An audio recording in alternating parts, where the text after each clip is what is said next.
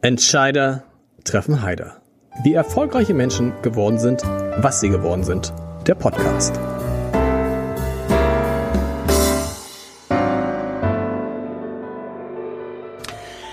Herzlich willkommen. Mein Name ist Lars Heider und es gibt manchmal Geschichten, die man kaum glauben kann, weil Menschen zum richtigen Zeitpunkt das Richtige tun, ohne zu wissen, wie richtig dieser Zeitpunkt ist. So wie bei der Frau, die ich heute zu Gast habe und die 2018 als der Begriff Corona, wenn überhaupt, äh, für eine Biermarke stand. Und kein anderer wusste, was Corona eigentlich sein sollte. Die also 2018 eine digitale Online-Fortbildungsplattform für Lehrerinnen und Lehrer gründet. 2018. 2020 kam dann die Pandemie und Phobis, hoffentlich habe ich es richtig ausgesprochen, so heißt das Unternehmen, konnte seine Umsätze, habe ich gelesen, verfünffachen. Darüber sprechen wir gleich. Auf jeden Fall ist diese Plattform viel, viel schneller gewachsen, als das selbst die Gründerinnen, es sind nämlich eigentlich zwei, gedacht haben. Der Bedarf war viel größer als angenommen. Und darüber wollen wir heute sprechen. Wir wollen darüber sprechen, wie steht es eigentlich um den digitalen Unterricht in Deutschland? Wie fit sind eigentlich die Lehrerinnen und Lehrer? Und vor allen Dingen, das interessiert mich natürlich, wie erreicht man die, die sich mit dem Internet quasi gar nicht beschäftigen, über das Internet? Das sind alles Fragen, die ich heute mit Diana Knodel besprechen möchte. Diana, Phobis richtig ausgesprochen und was ist das für eine Konstruktion? Genau, also Phobis oder Phobits. Ähm, Phobits, okay. Genau, ist, ist beides total okay. Und ähm, als wir uns überlegt haben, wie wir unser Unternehmen nennen wollen, es ist ja nicht so einfach, ähm, einen Namen zu finden, wo auch noch die Domains frei sind Stimmt. und so weiter, ähm, haben wir uns überlegt, wir wollen irgendwas, wo Fortbildung drin vorkommt und unter Lehrerinnen und Lehrern sagt man Phobie für Fortbildung. Das Ah. ist so ein bisschen die Abkürzung. Okay. So, und jetzt brauchten wir noch irgendwas, was wir hinten ranhängen und dann haben wir uns für ZZ entschieden und dann wurde Phobits daraus und so ist der Name entstanden. Du musst mal sagen, wir, du hast es gegründet mit, äh, mit einer Partnerin. Warum habt ihr es gegründet Mhm. 2018? Tatsächlich haben wir es initial zu dritt gegründet, Okay. also mit Theresa Grotendorst äh, und mit meinem Mann Philipp Knodel. Ähm, und wir hatten das gegründet, weil wir wir waren schon lange im Bildungsbereich unterwegs und haben äh, unter anderem Fortbildungen für Lehrkräfte gegeben, viel rund um die Themen Informatik, Programmierung, App-Entwicklung, weil wir das eben schon lange gemacht hatten. Ich muss mal sagen, woher ihr kommt. Ich glaube, Theresa kommt aus der IT direkt oder ist Berater. Genau, die Genau. war in einem äh, großen Verlagshaus als Mhm. IT-Beraterin, genau. Und ich äh, habe auch Informatik studiert mit Schwerpunkt pädagogische Psychologie und äh, habe verschiedene Stationen gemacht. Ich war eine Zeit lang in der Wissenschaft, ähm, ich war dann eine Zeit lang bei Xing. Und ähm, genau, aber das Thema Bildung hat uns immer begeistert und es war immer so ein Nebenprojekt von uns. Also wir hatten immer viele Bildungsprojekte, sowas wie Jugendhakt organisiert oder äh, irgendwelche Coding-Camps für Kinder und haben dann irgendwann gemerkt, am besten ist es, wenn man die Lehrkräfte erreicht, so als MultiplikatorInnen sozusagen. Und ähm, genau, hatten dann eben viele Fortbildungen gegeben. Und dadurch, dass wir aus der digitalen Produktentwicklung kommen, haben wir uns überlegt, es kann doch nicht sein, dass wir irgendwie von Hamburg nach Karlsruhe fahren, um dann acht oder zehn oder zwölf Lehrkräfte äh, zu unterrichten für drei Stunden und dann fahren wir wieder zurück. Also es war viel zu aufwendig und wir wollten einfach viel mehr erreichen. Wir haben viele Anfragen bekommen und dann dachten wir, okay, dann machen wir doch das, was wir tun, jetzt mal als digitales Produkt, haben das relativ schnell aufgesetzt mit so einer Softwarelösung, um das mal auszuprobieren und zu testen. Und es kam von Anfang an total gut an. Und, ähm, ne, und dann, genau, haben wir gemerkt, da scheint was dran zu sein. Und dann haben wir uns überlegt, wie können wir das Ganze größer machen und skalieren. Und so ist dann quasi die Firma entstanden. Um das mal zu beschreiben, wenn man auf eure, auf eure Seite geht, das kann übrigens auch jeder tun, man kann nämlich auch kostenlos, äh, es gibt glaube ich vier äh, Kurse, an denen man kostenlos teilnehmen kann. Du kannst es besser beschreiben, man geht drauf und kommt dann in Kontakt mit, also mit Videos von Lehrerinnen und Lehrern, die ein bestimmtes Themenfeld dann erklären. Relativ, wenn ich relativ, relativ kurz und knapp und dass man es gut nachmachen kann, so wie es man, wie man es halt kennt von Film. Genau. Absolut. Genau, also ähm, die, die ersten Fortbildungen haben wir natürlich selbst gemacht, ne, weil wir mussten ja erstmal die Idee ausprobieren und, und schauen, ob es funktioniert und auch andere Lehrkräfte überzeugen, dass es sich lohnt, da mitzumachen. Aber mittlerweile werden die Fortbildungen von Lehrkräften für Lehrkräfte entwickelt und erstellt, natürlich eng begleitet und kuratiert von uns. Aber insgesamt ist es eben so, dass es ja ganz, ganz viele tolle und engagierte Lehrerinnen und Lehrer da draußen gibt, die schon ganz viel tollen digitalen Unterricht machen. Und für die wollen wir eben eine Plattform bieten, ihr Wissen mit anderen zu teilen. Und ähm, genau, und das ist die Idee, dass man dann da eben in Online-Kursen, die gehen, die kurzen gehen so eine Stunde. Wir haben auch einige, die dauern dann vielleicht mal acht Stunden, aber die kann man eben im eigenen Tempo jederzeit wie so ein als ein richtiger Online-Kurs durcharbeiten. Und du sagtest eben kurze Videos. Es ist tatsächlich so, dass wir immer auch Videoeinheiten haben. Mhm. Aber die sind relativ kurz. Mhm. Also wir wollen denen jetzt nicht irgendwie in 30 Minuten Video zeigen, sondern ein kurzes Video, interaktive Übung Reflexion, also sehr, sehr interaktiv. Und es funktioniert sehr gut und kommt auch wirklich sehr gut an bei den Lehrkräften. Ihr habt das ja entwickelt 2018, du hast gesagt, auch aus dieser Überlegung heraus, warum sollen wir äh, aus Hamburg nach Karlsruhe oder wo auch immer äh, hinfahren. Damals war doch aber auch so mh, hm, die, die Grundüberlegung bei allen, Unterricht funktioniert in Präsenz. Unterricht lebt stark in Präsenz und da reden wir jetzt nicht nur von bei Kindern insbesondere, aber auch bei der Erwachsenenbildung. Dieser Faktor, der war doch irgendwie unumstößlich, dass alle gesagt haben, ohne die Präsenz funktioniert es nicht. Und 2018 war doch wahrscheinlich der Einstieg für euch deutlich schwerer, als er jetzt 2020 war, stellte sich die Frage nicht mehr. Absolut, natürlich. Also es war natürlich nicht so, dass wir quasi die Plattform hatten, die Kurse hatten und die äh, Lehrer sind quasi äh, zugestürmt. Das war nicht so, sondern wir hatten natürlich dadurch, dass wir mit, mit Coding, mit Informatik, mit App-Entwicklung angefangen hatten, hatten wir natürlich eine Zielgruppe, die damals schon sehr digital mhm. affin mhm. war und für die das gut funktioniert hat. Die wussten, was ist ein Online-Kurs, wie funktioniert es. Und das hat insofern gut funktioniert für den Anfang. Und ähm, wie du eben einleitend schon gesagt hast, war es natürlich so, dass als dann die Pandemie kam, ähm, hatten wir auch schon, ich glaube zu dem Zeitpunkt vielleicht an die 20, 30 Online-Kurse, die verfügbar waren, viel auch rund um das Thema Digitalisierung, Medienbildung.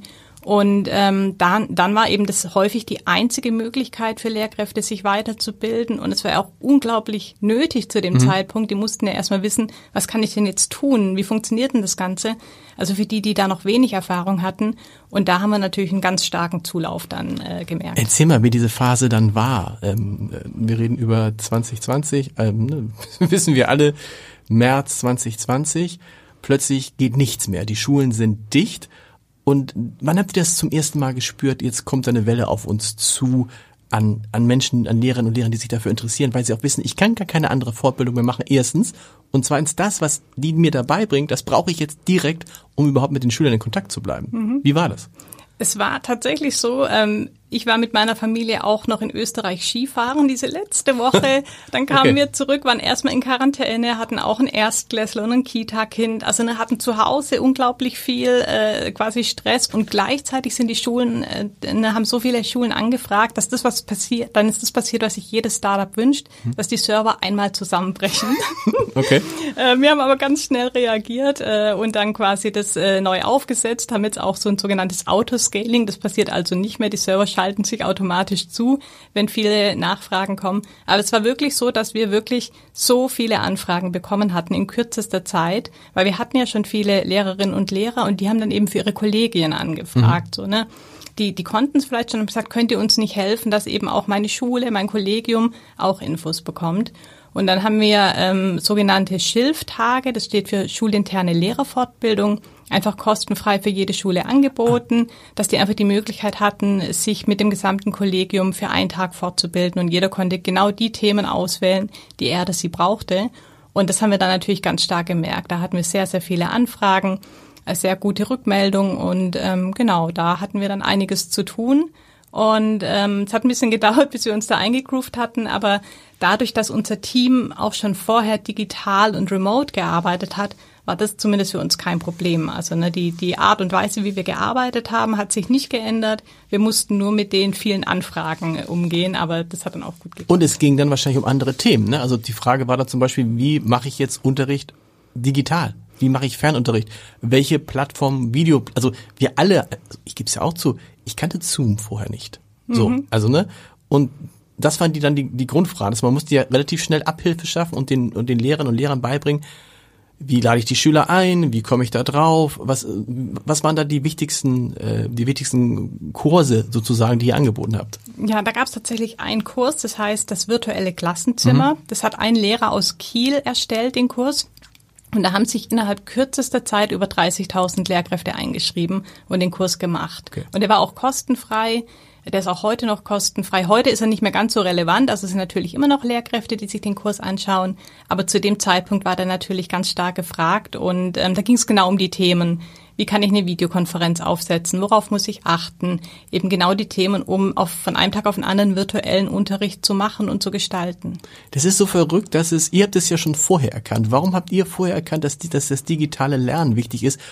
Ihr wusstet ja auch nichts von einer Pandemie, aber wieso habt ihr das erkannt und wieso haben das offensichtlich so viele andere nicht erkannt? Also wieso mussten wir erst zu unserem Glück, wenn man so will, gezwungen werden, weil es steckt natürlich ganz, ganz viel Potenzial in diesem digitalen Lernen. Ich nehme mal ein einfaches Beispiel.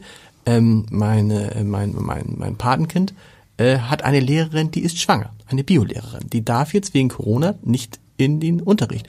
Aber der Unterricht fällt halt nicht aus, sondern das machen die jetzt halt, während sie den Großteil des Unterrichts halt in Präsenz machen, machen sie den Biounterricht halt digital. Super. Früher wäre es halt ausgefallen. Also das ist, warum habt ihr das erkannt und warum haben die anderen das nicht erkannt, dass das wichtig ist, dass auch die Schulen viel digitaler werden? Mhm. Also ich glaube, auch in der Schule gibt es viele, die das erkannt haben und die sich dafür stark machen.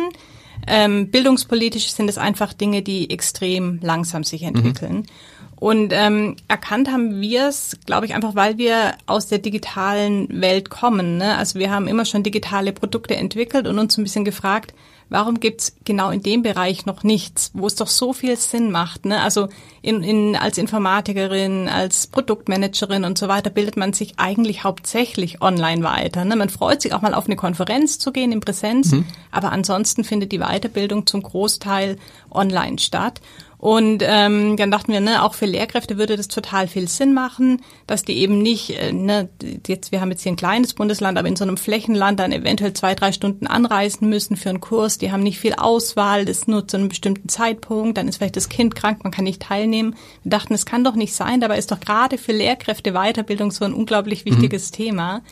Und ähm, genau, das war so ein bisschen die Motivation und die Idee, das einfach mal auszuprobieren. Ne? Wir wussten anfangs nicht, wie sich das Ganze entwickeln würde und dass da wirklich innerhalb kürzester Zeit sich ähm, so viele Lehrkräfte weiterbilden und ein richtiges Business draus entsteht. Das ist dann ähm, kam dann so und hat uns natürlich total gefreut. Also, aber es war schon als Business für euch von euch eingelegt, oder? Absolut, absolut. Aber dass es sich, ähm, ne, wir haben jetzt vor ne, knapp vier Jahren gegründet und mhm. sind mittlerweile 30 Personen mhm. und das im Bildungsbereich und selbst finanziert, ne, ohne irgendwie einen externen Geldgeber das gibt's glaube ich, nicht ganz so oft, dass es sich dann so gut, so schnell entwickelt hat. Hätte es sich wahrscheinlich ohne Corona nicht so entwickelt, ne? So schnell. Genau, also es hätte sich nicht so schnell entwickelt. Ich glaube, so ne, mittlerweile ist in den Schulen angekommen, also mit Digitalpakt, den es ja auch schon vor Corona gab, ähm, dass da ganz dringend was passieren muss. Ähm, aber ich glaube, Corona war definitiv für den Bereich digitale Bildung äh, ein starker An Anschub du kannst es gut beurteilen. Was war das Problem oder wo, auf welchem Stand waren die Schulen vor der Pandemie, was die, was, was alle digitalen Themen anbelangt?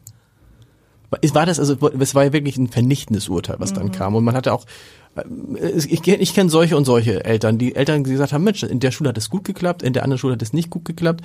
Und meine, meine Erfahrung war, es liegt halt oft nicht so sehr an den technischen Möglichkeiten, sondern es liegt halt an dem Lehrer. Und immer. an der Lehrer immer, das ist das Entscheidende. Ja äh, aber so, wenn man das so, so, wenn man so allgemein den Zustand anguckt, waren wir wirklich da so gefühlt äh, 100 Jahre hinter Ländern wie Estland, wie Dänemark, Schweden hinterher? Ja, also tatsächlich, also im Großen und Ganzen betrachtet auf alle Fälle. Mhm. Ich tue mir immer ein bisschen schwer, das zu verallgemeinern, weil es natürlich immer die tollen äh, Leuchtturmschulen und die Lehrkräfte gibt, die da ganz, ganz viel Tolles schon machen und lange auch schon gemacht haben.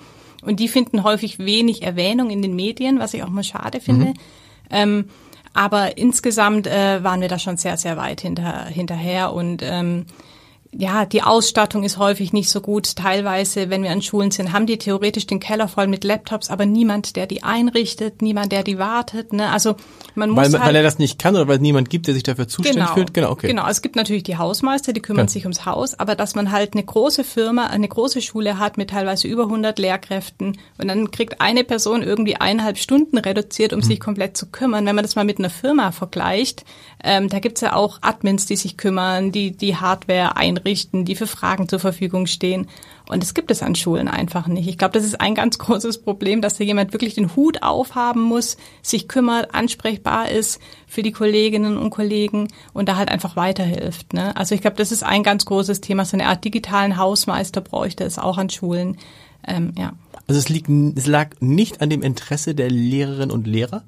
Das ist immer dieser Vorwurf, ja, irgendwie, die machen eben, das ist ja, man sind ja viele junge Lehrerinnen und Lehrer da, die wahrscheinlich auch schon sowieso digitale Möglichkeiten nutzen, um in Unterricht vorzubereiten, sonst wären sie ja schön blöd.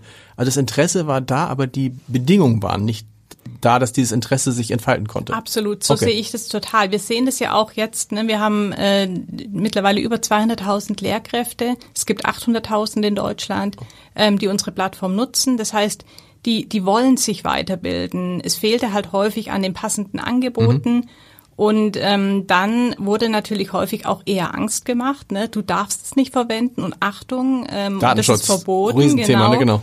Und ähm, anstatt dann irgendwie den Lehrkräften zu helfen und irgendwelche Whitelists zu erstellen, waren die eben verunsichert. Also ich glaube, ähm, der Beruf der, der Lehrkräfte in den letzten zwei Jahren, das sieht man ja auch, was man da so in den Medien mitbekommt, der war echt sehr, sehr anstrengend. Und ähm, ja, weil die einfach oft allein gelassen wurden. Absolut, und dann muss man sagen, äh, was, was haben wir alle gemacht? Wir haben dann in den Firmen haben gesagt, okay, wir sind jetzt pragmatisch. Dann, wenn Zoom das Ding ist, was am stabilsten ist, oder Teams, dann ist es halt am stabilsten, dann nutzen wir das jetzt. Wir haben jetzt keine Zeit, uns jetzt noch lange Gedanken zu machen, wo landen die Daten, so mal kurz gesagt.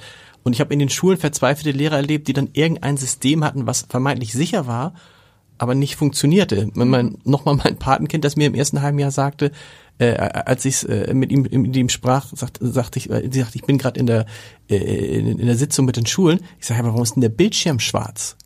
Ja. Äh, und da gab es irgendwie, ich glaube, der eine Grund, eine Zeit lang war es so, dass es technisch nicht anders ging, weil das, weil es nicht stabil genug war. So.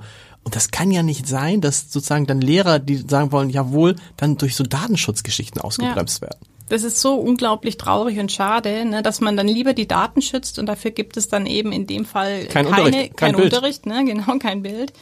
Ähm, also man muss, Datenschutz ist super wichtig, da achten wir auch total drauf und ähm, das ist ein super wichtiges Thema. Ist auch gut, dass Deutschland da so eine Vorreiterrolle hat, aber es darf halt nicht bremsen und verhindern. Mhm. Und ich glaube, das ist teilweise ähm, einfach immer noch der Fall und ähm, ja. Wie ist das, wie ist das Prozedere? Ähm, Fortbildung, Lehrern, Lehrerinnen und Lehrern stehen Fortbildung zu und ich stelle mir vor, das müssen die ja nicht, die müssen es ja nicht selber bezahlen, sondern die kriegen das bezahlt von wem? Genau, das ist auch eine sehr gute Frage. Tatsächlich ähm, ist die Verzweiflung oft so groß, dass die selbst dafür bezahlen. Also bei uns, obwohl die eigentlich kostenfreie Angebote über die Landesinstitute nutzen könnten. Achso, das heißt, die gibt es über die, okay. Genau, also. Bei euch müssen, bei euch, sag mal, was kostet es, wenn ich so einen Kurs teile? 49 Euro. Ja, je nachdem, also. zwischen 9 Euro okay. und 49 okay. Euro, je nach Thema und, das teuerste und Länge genommen. Genau, okay. genau. Und also wir haben uns versucht, uns da so im, im Fachbuchsegment zu bewegen, mhm. ne? Und wenn man sich anschaut, was Online-Kurse in, in anderen Branchen kosten, ist es natürlich sehr, sehr wenig. Mhm. Aber ähm, genau, also die sind relativ günstig. Und dann gibt's auch quasi, dass man quasi einmal alles, unsere Flatrate buchen kann sozusagen. Die kostet dann 199 Euro. Und da kannst du alles mit nutzen, einen Monat lang. Ein Jahr lang. Ein Jahr, oh. ein Jahr lang. Oh. Und dann hat man okay. quasi auf 150 Kurse Zugriff, auf Live-Webinare und so weiter. Ne? Das, das gibt es auch. Aber unser Wunsch ist es natürlich, dass die Lehrkräfte nicht selbst dafür bezahlen müssen, sondern dass es über die Schulen läuft. Und es ist auch so, dass viele Schulen mittlerweile das für ihre Kollegien einkaufen, dann eben eine Schullizenz buchen äh, fürs gesamte Kollegium okay. und dann können die auf alles zugreifen. Weil die Schulen haben ja, haben wir gelernt, ich weiß nicht, ob es in, in anderen Ländern auch so ist, in Hamburg ist es auf jeden Fall so, die haben ja alle ihre eigenen Budgets und können dann mit dem Geld theoretisch machen, was sie wollen. Genau, das kommt immer so ein bisschen drauf an von Bundesland zu Bundesland ja. ähm, und ob die das dann jetzt so frei verfügen dürfen oder nicht, ist immer auch ein bisschen die Frage. Ähm, in NRW beispielsweise, und da haben wir tatsächlich äh, die meisten Nutzer, nicht nur, mhm. weil es das größte Bundesland ist, sondern auch tatsächlich die größte Durchdringung. Da gab es ähm, jeweils einfach für jede Schule 1000 Euro zusätzliches Fortbildungsbudget für digitale Fortbildung. Ah. Super gut, gut, ne? Das haben die relativ schnell aufgesetzt. Und ich denke, solche Aktionen sind einfach super wichtig, dass Schulen einfach Budget bekommen und selber entscheiden können. Die kommen natürlich nicht alle zu Vobitz, sehr viele kommen zu Vobitz, da freuen wir uns, aber die können natürlich auch andere Angebote nutzen. Und reichen so 1000 Euro für eine Schullizenz im Jahr? Nee. Das kommt ein bisschen auf die Schulgröße okay. drauf an, aber da haben wir tatsächlich auch gelernt, also Schulen haben leider viel zu wenig Budget. Mhm. Und ähm, da passen wir unsere Preise dann auch so an, dass die Schulen sich das leisten können oder bezuschussen das dann teilweise. Also für ganz kleine Schulen fängt die Schullizenz bei 500 Euro an und für große, die zahlen auch mal 2000, 2500 Euro. Wenn man das runterrechnet, ist es wirklich nicht viel pro Person. Aber ähm, genau, da, da versuchen wir eben gut, einen guten Preispunkt zu finden, dass die Schulen sich leisten. Aber können. interessant, die meisten eurer äh, Lehrerinnen und Lehrer, die wir sind, die zahlen das aus der eigenen Tasche? Nee, mittlerweile, also anfangs, anfangs war das ja, so, okay. genau, da haben die das In der Verzweiflung geteilt. groß war, egal, ich muss jetzt irgendwas haben. Genau, Mhm. genau. Und ähm, mittlerweile kommen die meisten tatsächlich über die Schulen Mhm. oder wir haben zwei Bundesländer, Mecklenburg-Vorpommern und Sachsen, da kriegen die Lehrkräfte das über das Land finanziert, was natürlich auch super ist. Ne? Da kann sich jede äh, Lehrkraft weiterbilden und kriegt vom Bundesland, vom Weil das würde man ja erwarten. Ich meine, wenn man, wenn man jetzt hier bei uns eine, eine Fortbildungsmaßnahme ist, dann stellt jemand einen Antrag und dann wird, die, wird er genehmigt. Das muss doch an den, gerade an den Schulen auch so laufen. Ja, ist auch teilweise so, dass die aus anderen Bundesländern äh, klären die das individuell mit der Schule. Aber ähm, unser Plan ist, dass es am besten über die Schulen läuft und auch, also wir sehen natürlich auch, wenn es an den Schulen eine Person gibt, die dann quasi verantwortlich ist, das Ganze so ein bisschen betreut, neue Themen kommuniziert, vielleicht in den Fachkonferenzen nochmal drauf hinweist, was es gibt, dann läuft es richtig gut an den Schulen. Und ähm, dann sehen die auch, ne, wie viel die sich fortbilden und die kriegen auch Zertifikate von uns Okay. und so. Also das ist schon so, wenn wir da hinkommen, das ist so ein bisschen das Ziel. Du sprichst das gerade an, wenn man so ein Unternehmen gründet im Bildungsbereich, ist ja eine der großen Herausforderungen der Föderalismus. Denn, Absolut. ne? Denn es ist ja, also das erzählen viele, die im Bildungsbereich arbeiten, das ist halt in Hamburg ganz anders im Zweifel als in Schleswig-Holstein, als in Mecklenburg-Vorpommern, als in NRW. Was waren da für euch die größten Hürden?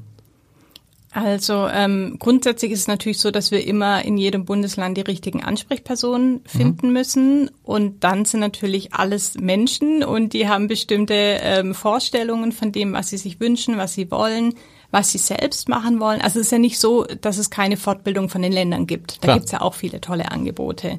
Und die haben sich Aber in Präsenz vor allem? ja, es war lange Zeit Präsenz und die haben natürlich auch gemerkt, dass es heutzutage noch weitere Angebote geben muss und die fangen jetzt auch an, mehr und mehr Online-Angebote zu machen oder Live-Webinare anzubieten. Genau. Ähm, insofern gibt's da jetzt immer mehr, was ja auch super ist und wichtig ist. Es soll ja auch ein breites Angebot geben, dass sich die Lehrkräfte das aussuchen können, was am besten für sie passt. Und ähm, genau, aber wie gesagt, wir haben eben nicht nur eine Ansprechperson, sondern mindestens 16 und dann ist es häufig so, dass es über die Schulträger läuft. Und in Hamburg gibt's ja nur einen, aber in anderen Bundesländern, Baden-Württemberg, gibt's unglaublich viele Schulträger und gleichzeitig haben dann aber dort die Schulen so gut wie kein Budget für Fortbildung. Also da, da müssen wir immer dazu lernen und gucken, ähm, wie sind die Bundesländer aufgestellt, wer sind die richtigen Ansprechpersonen. Ähm, aber eine Erfahrung, die wir gemacht haben, ist, dass es eben gut über die Lehrkräfte geht, die uns kennen und dies dann in die Schulen tragen. Muss es denn, musstet ihr so eine Art Freigabe der Bildungsministerien haben, dass die sagen, jawohl, Lehrerin A, Lehrer B, da darfst du das machen? Nein. Ähm, also wir sind in einigen Bundesländern, unter anderem auch in Bayern, ähm, akkreditiert und erscheinen da auch im offiziellen Fortbildungskatalog. Das heißt, da können uns die Lehrkräfte finden und dann quasi kommen die zu uns.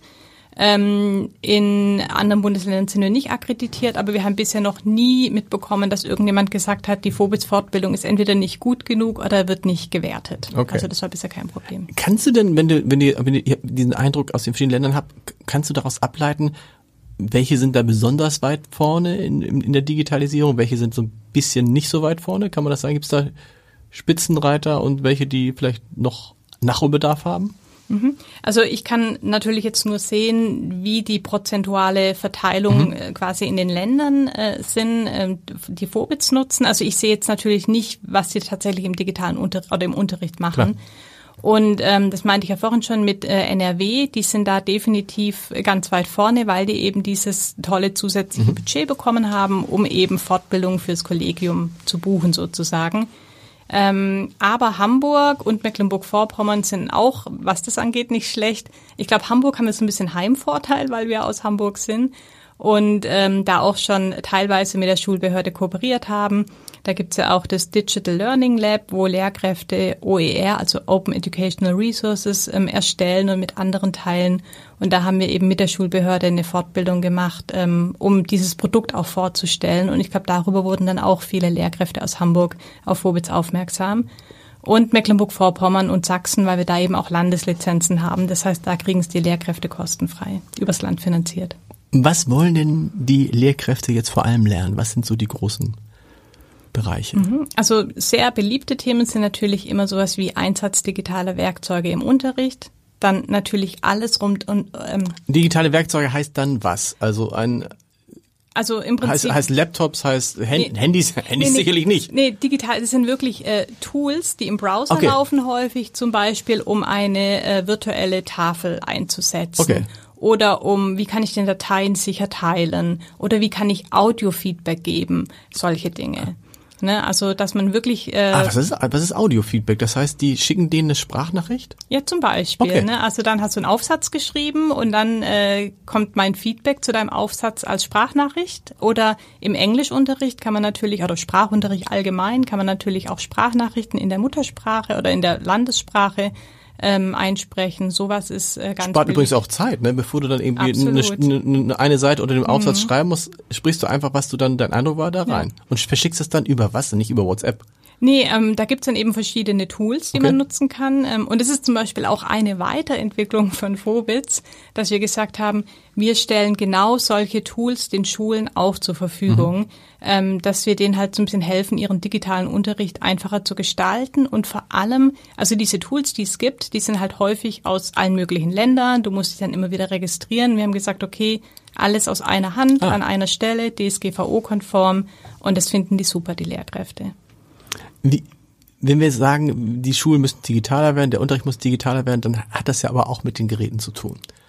Ähm, was sind da eure Erfahrungen? Wie, wie gut aus, welche, welche Länder sind da besonders gut ausgestattet? Wie, hat sich die Ausstattung tatsächlich jetzt so signifikant verbessert, wie das ja auch in Hamburg äh, der Schulsenator immer betont? Ja, tatsächlich. Also ich glaube, das ist ja der Teil des Digitalpakts, der jetzt äh, zumindest in, also schon angelaufen ist. Und ähm, was ich mitbekommen habe, ist, dass Hamburg tatsächlich ganz gut ausgestattet ist, weil die es, glaube ich, auch einfacher organisieren Klar. können. Ähm, und das kriegen wir ganz viel mit, dass die Schulen jetzt die Geräte haben. Die haben jetzt iPads und jetzt wissen die aber nicht, wie starten wir damit. Ne? Also insofern ist genau dieses Thema. Das gleiche Problem wie früher. Ne? Früher hatten sie ja auch offensichtlich Laptops, die lagen nur irgendwo rum. Genau, genau. Und da brauchen die jetzt eben Unterstützung und eigentlich brauchen die jemand in der Schule, die äh, oder der dann genau dabei hilft, das einrichtet, Ansprechpartner ist, ähm, erklären kann, was kann man damit machen, weil im Prinzip Technik allein hilft ja nicht. Ne? Du brauchst ja eigentlich immer die didaktische oder pädagogische Anleitung dazu. Du musst wissen, was kann ich denn damit überhaupt machen? Wie können das die Kinder nutzen? Worauf muss ich achten? Welche Tools, ne, das sind wir wieder bei den Tools, sind sinnvoll und kann ich nutzen? Ähm, genau. Und das ist anstrengend. Also erstens, weil Schülerinnen und Schüler in der Regel ja sich in digitalen Dingen besser auskennen als ihre Lehrerinnen und Lehrer. Und zweitens, das ist glaube ich das Ent- Ent- Entscheidende, dass die Veränderungen da ja so schnell sind und so viel passiert, dass du, es nützt ja nichts, wenn man jetzt das Gefühl hat als Lehrer, jetzt mache ich einmal bei euch eine Fortbildung und dann bin ich relativ gut davor. Das gilt vielleicht für zwei, drei Monate. Also das kommt noch hinzu, dass wenn du das digital machen willst, dann musst du ja in so einem Rhythmus sein, dass du immer und immer wieder auf dem neuesten Stand bleibst. Das macht es ja schon anstrengend. Also es macht es, digitalen Unterricht zu machen, macht es, ist anstrengender als den klassischen Unterricht zu machen, wo man Bücher raus, äh, Klassenarbeit. Ja, denke ich auch. Deswegen ist eben das Thema lebenslanges Lernen auch für Lehrkräfte super wichtig. Ne? Also es gibt's ja, also zum einen gibt es immer noch, dass man Lehramtsstudium machen kann, ohne sich mit digitalen Medien zu beschäftigen. Immer noch. Ist leider Okay, so. Ne? Da gibt's Berichte von verschiedenen Stiftungen, die das alles äh, mal evaluiert haben. Und ähm, dann muss man da halt am Ball bleiben. Ne? Das verändert sich alles so schnell. Und deswegen ist es halt so traurig, dass Lehrkräfte sich teilweise noch nicht mal weiterbilden müssen. Es gibt ja keine Pflicht. Also in Hamburg ist es so. In Hamburg Okay. muss sich jede Lehrkraft, glaube ich, 30 Stunden jedes Jahr weiterbilden. Aber es gibt Bundesländer, da gibt's das nicht. Ne? Da kannst du theoretisch studieren und dann machst du deinen Unterricht immer so, wie du ihn gemacht hast und dann gehst du irgendwann in Rente. Aber ne, trotzdem, das sehen wir ja bei unseren Zahlen, bei unseren Zugriffszahlen, dass ganz, ganz viele Lehrkräfte da total gewillt sind und sich weiterbilden wollen, wenn sie die richtigen Angebote haben und die auch dann machen, wenn sie endlich Zeit dafür haben. Zum Beispiel sehen wir immer zwischen Weihnachten und Silvester haben wir unglaublich hohe Zugriffszahlen, Bitte? weil die Lehrkräfte dann endlich mal Zeit haben Okay. und dann ist das Wetter vielleicht auch nicht ganz so gut. Und jetzt Ähm, in den in Ferien, wie sieht es in den Ferien aus? Auch? auch, Auch? aber da ist natürlich, also klar, ich meine, die, ähm, die Lehrkräfte, die, die wollen sich weiterbilden und also zum Schuljahresende haben die natürlich immer unglaublich viel zu tun und da sehen wir dann, dass erstmal nicht so viel los ist, aber in den Ferien bilden die sich auch weiter. Ne? Was heißt denn all das, was Sie bei euch lernen, für die Zukunft der Schulen? Ähm, als jetzt dann Corona gefühlt ja nur leider vorbei war und die Kinder wieder in die Klassen kamen, wir haben ja jetzt irgendwie ein Schuljahr muss man sagen, komplett, doch, komplett, da war nichts, ne? Da ein Schuljahr komplett mhm. in Präsenz verbracht. Und das betont ja auch der Hamburger Schulsenator immer, dass nichts die Präsenz ersetzt. Mhm. Das verstehe ich auch bei, glaube ich, bei kleineren Kindern. Die Frage ist aber, werden wir uns das in Zukunft, wo wir ja auch damit rechnen müssen, dass wir viel, viel weniger Lehrerinnen und Lehrer haben, weil ganz, ganz viele jetzt in den Ruhestand gehen, mhm. werden wir uns in Zukunft diese, diese Fixierung auf den Präsenzunterricht gerade in oberen Klassen leisten können? Oder müssen wir da nicht tatsächlich auch normal, in normalen Zeiten, auch ohne Corona, zu hybriden Lösungen kommen. Das würde ich mir natürlich wünschen, ähm, wenn wir da hinkommen, weil wenn wir uns anschauen, wie man arbeitet heutzutage, ich bin ja eben auch durch euer Büro gelaufen, mhm. es sind viele Plätze eben nicht besetzt, viele im Homeoffice. Ich glaube, das ist heutzutage einfach ähm, ganz normal. Also und man kann ja viele Dinge konzentriert zu Hause lernen. Ähm, sowas wie Flipped Classroom. Ne? Man kriegt Videos von Lehrkräften oder gute Quellen und beschäftigt sich damit und trifft sich dann in der Schule, um das Ganze zu vertiefen, zu diskutieren, sich auszutauschen. Also ich hoffe sehr, dass sich da in dem Bereich für die älteren Klassen auch noch viel tut. Ne? Und die Kinder oder die Jugendlichen sind es ja dann eher, die können sich auch treffen, die können Gruppenarbeit machen, ja. in Präsenz oder online funktioniert ja auch wunderbar.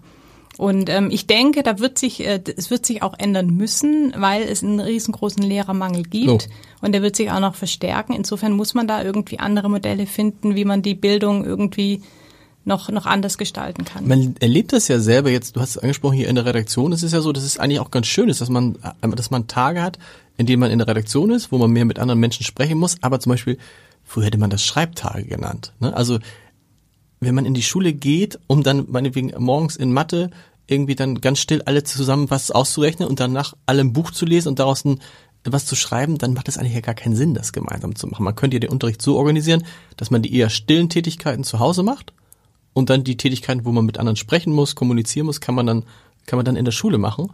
Also so eine, so eine Mischung. Aber sind wir davon nicht doch noch weit entfernt, weil immer noch so bei vielen das Gefühl ist, naja, das ist uns jetzt aufgezwungen worden. Aber an sich wollen wir an diesem Schema, was wir haben, festhalten. Ja, also ich glaube, ja, die gibt's natürlich. Und ich glaube, wenn wir jetzt über so eine komplett neue Art des Unterrichtens nachdenken, da muss man halt ganz viel in Frage stellen. Brauchen wir noch Fächer? Brauchen wir 45 oder 90 Minuten? Können wir nicht viel mehr in Projekten denken? In äh, Zusammenarbeit vielleicht auch einfach international über, über Zoom oder Big Blue Button oder was ja. es eben alles gibt, ne? Und ähm, genau einfach nochmal wirklich komplett hinterfragen, was kann denn eigentlich noch anders oder besser laufen? Und äh, lernen die SchülerInnen da noch genauso viel, wo ich mir ganz sicher bin, dass sie das tun würden, weil sie auch einfach eine ganz andere Motivation hätten. Ne?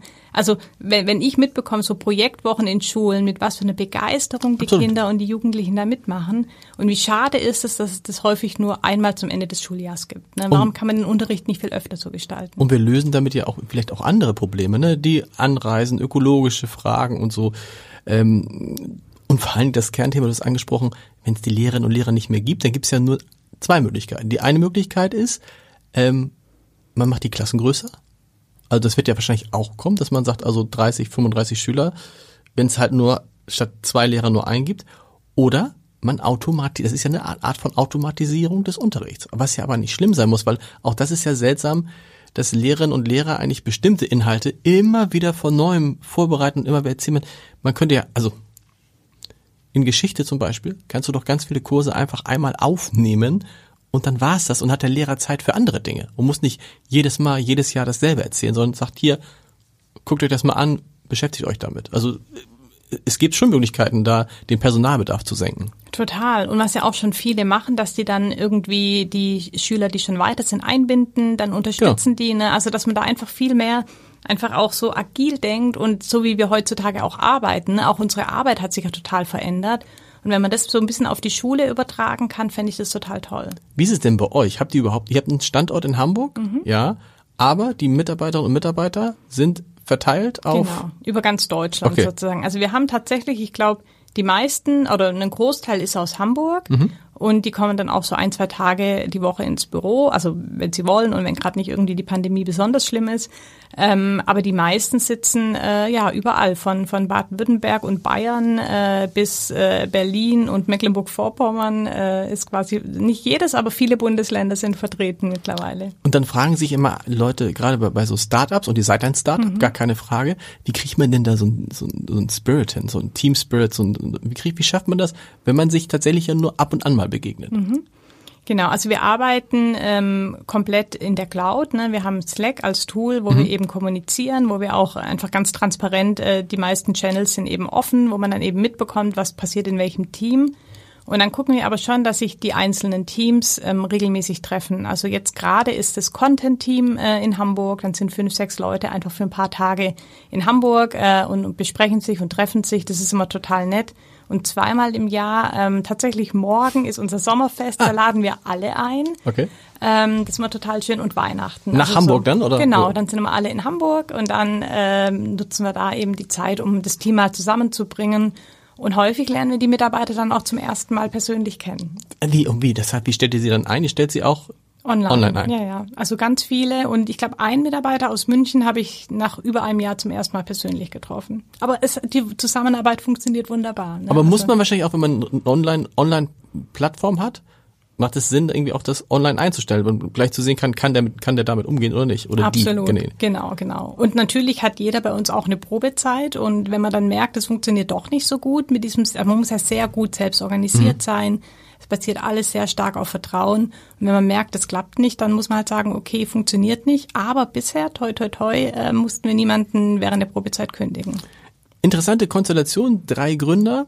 Ähm, Theresa, die heute nicht da sein kann, lebt, das musst du mir erzählen, lebt in einer Art Start-up, Gründer, WG. Ist das noch so? Ja, ja. Also die hat ähm, vor einigen Jahren so eine, ähm, ja, eine, eine WG von Selbstständigen eigentlich okay. gegründet. Da wohnen, glaube ich, also sind auf zwei Etagen, zwei Wohnungen, zehn Personen, eine Zehner-WG und da haben die aber auch so einen Arbeitsraum und mittlerweile hat sie ähm, ein Kind und das zweite kommt bald und okay. deswegen ist sie jetzt heute leider auch nicht okay. dabei.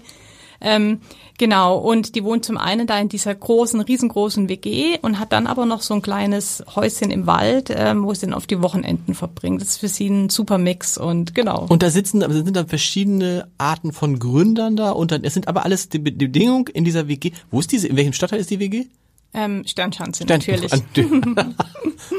Am Schulterplatz. Okay, wow, ja, ja. okay. Und das heißt, man kommt auch nur rein, wenn man Unternehmer ist. Genau. Also ich glaube, die haben da so, die Kriterien weichen die manchmal so ein bisschen auf, aber grundsätzlich war das ursprünglich die Idee, dass es wirklich für selbstständige Unternehmer und so weiter ist. Ja, ja. Also dann ist sie herzlich auch nochmal eingeladen, wenn das Kind dann erstmal alles Gute für, das, für die Geburt. Wenn das Kind da ist, würde mich mal interessieren, wie so eine, wie so eine WG funktioniert. Und du hast mit deinem Mann gegründet. Wie ist es mit, äh, mit dem Mann? Es ist ja die zweite Gründung. Mhm. Ihr habt ja äh, das App Camp, das ist mhm. aber eine gemeinnützige mhm. Geschichte.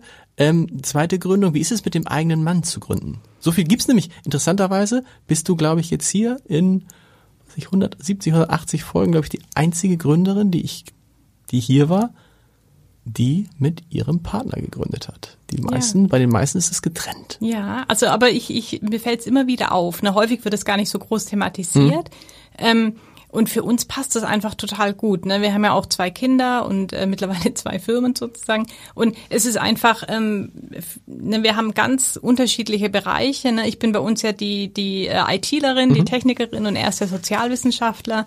Und er macht eben ganz viel im Hintergrund und guckt, dass wir quasi gut arbeiten können.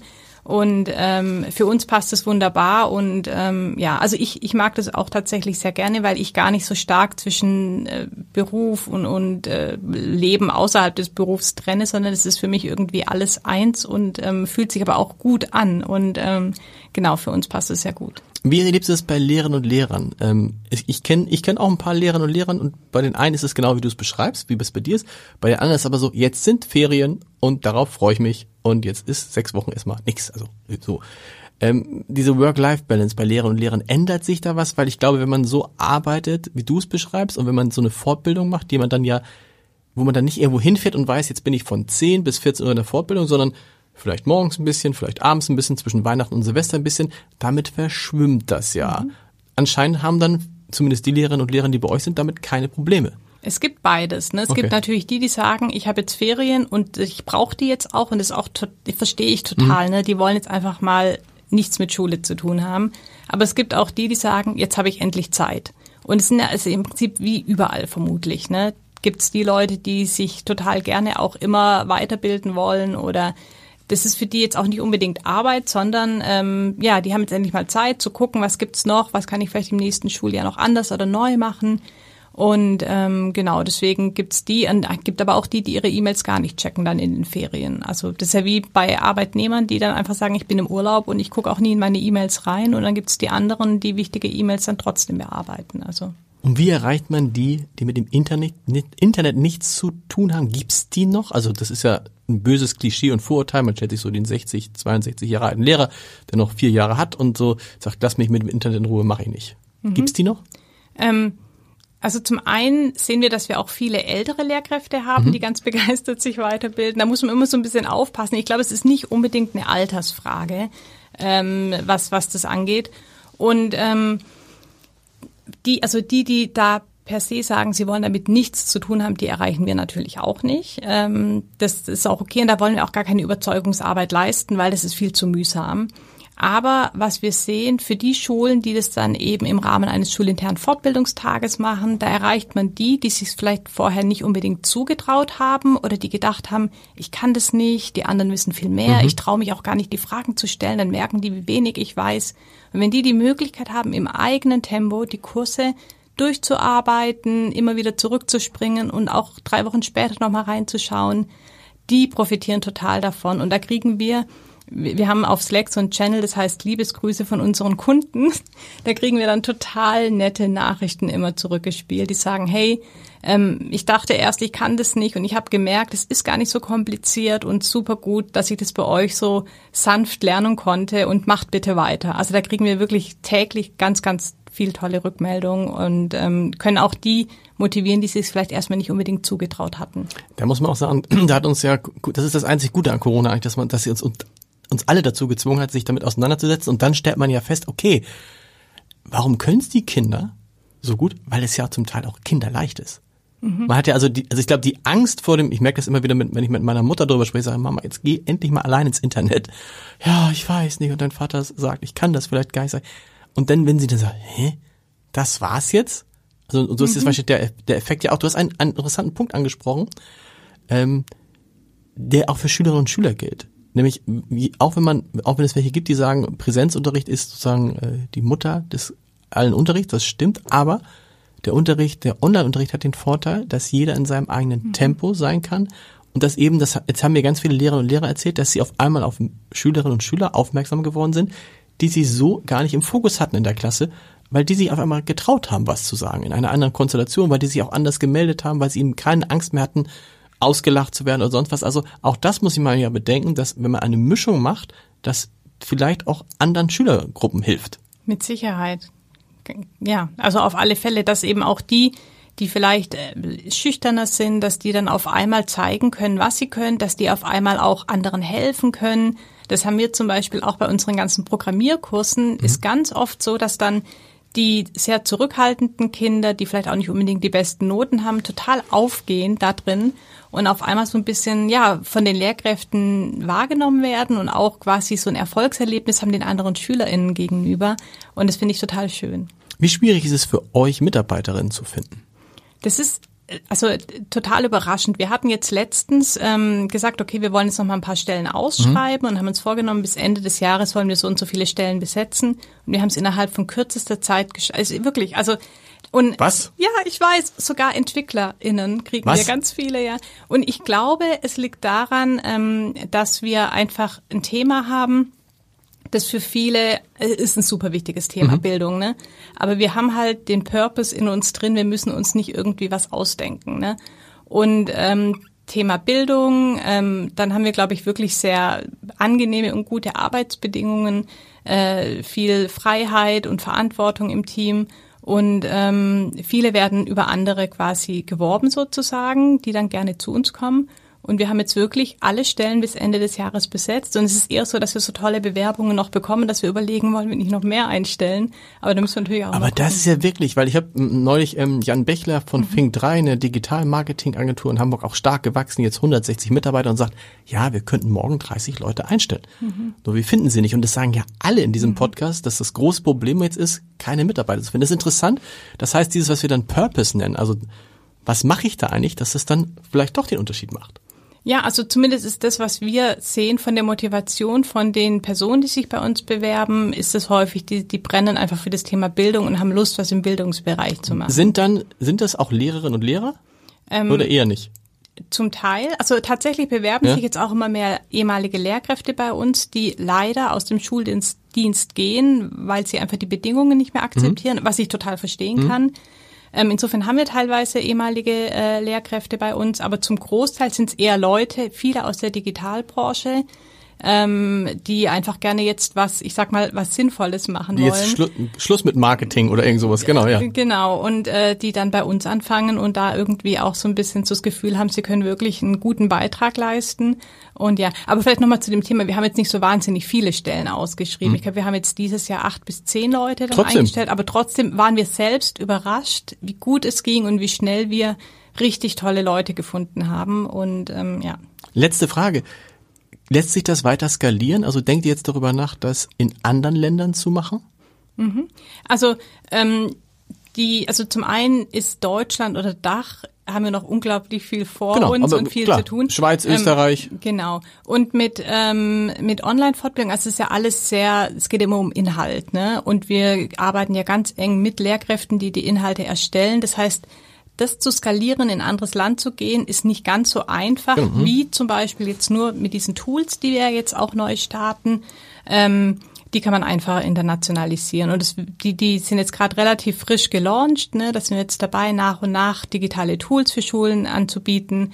Ähm, wird auch bisher schon sehr gut angenommen und das wollen wir auf alle Fälle weiter skalieren und auch international ähm, weil ich glaube, da ist dann unser quasi äh, ein, ein Asset auch der deutsche Datenschutz. Ne? Damit können wir dann auch hoffentlich im Hausland so, äh, im Ausland noch ein bisschen punkten. Wo seid ihr jetzt in eurem Businessplan? Also wo wäret ihr normalerweise gewesen? Seid ihr dem Businessplan weit voraus? Ja.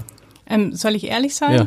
Ähm, wir hatten nie so. wirklich einen Businessplan, sondern ne, wir sind wirklich sehr, äh, ne, ich sagte auch, wir sind äh, ohne, ohne Fremdkapital. Mhm. Wir haben das so gestartet aus einer sehr großen Leidenschaft, weil wir eben so das Gefühl hatten, da muss doch was passieren. Und ähm, haben dann irgendwann gemerkt, okay, krass, äh, ne, das ist ja wirklich, das ist mehr als nur ein, ein, äh, quasi so ein Leidenschaftsthema und haben jetzt viel von, von den Umsätzen eben investiert und investieren jetzt quasi das eigene Geld, das wir ähm, verdienen, direkt quasi in die Weiterentwicklung und ähm, haben jetzt auch angefangen, mal so einen Businessplan zu entwickeln. Aber das ist eigentlich jetzt erst im letzten Jahr entstanden. Gut, wenn man, gut, wenn man keine Kredite aufnehmen muss, dann braucht ja, man auch nicht zwingend einen genau, Businessplan. Also genau, also wir, wir müssen ja niemanden einen Businessplan vorlegen, genau. nur uns selbst. Und wir haben natürlich immer unsere eigenen Ziele ähm, und müssen natürlich auch gucken, dass wir genug Geld verdienen, um das Team zu finanzieren mhm. und die Dinge, die wir vorhaben. Ähm, aber da sind wir, glaube ich, ganz gut äh, im Plan und ähm, ich bin ganz optimistisch, dass es sich gut weiterentwickeln wird. Vielen Dank. Vielen Dank für die Einladung.